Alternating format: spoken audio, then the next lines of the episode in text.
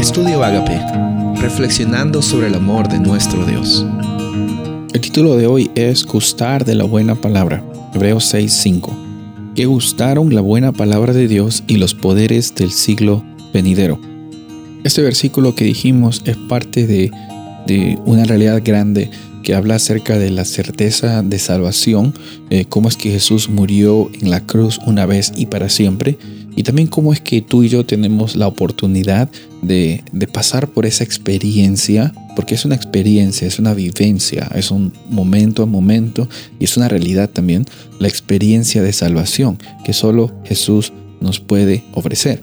Y lo hermoso de este, de esta, este versículo que leímos es de que eh, aquí nosotros podemos gustar de la palabra de Dios.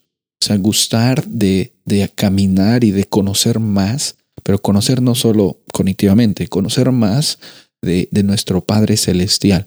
Eh, eh, leer la Biblia o, tener una experiencia de, devoción, devocional, eh, que tú tienes quizás algún ah, número de capítulos de la Biblia que vas a leer, o un tiempo especial en el día, sea mañana, tarde o noche, donde estás meditando en la palabra de Dios, eso es algo que no debe ser para nosotros una carga, en primer lugar, no debe ser para nosotros tampoco un, un requisito para nuestra salvación, o tampoco debe, tiene que ser un, una forma en la cual nosotros al hacerlo nos sentimos mejores que los demás. No, es natural eh, en nuestra vida nueva en Cristo Jesús, es natural querer conocer más acerca del Padre Celestial que ha provisto por mí, ha provisto por ti. Es natural querer conocer más acerca de Él.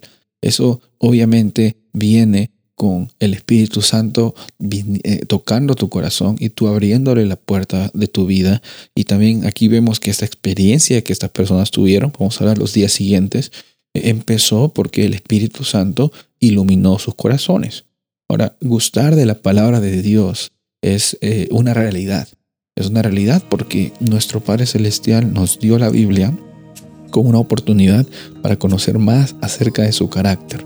Dios anhela es ese encuentro contigo en cada momento caminar contigo en cada momento, en los altos y en los bajos, en, la salud y en, en las dificultades, en la adversidad. Dios siempre está contigo y sabes qué?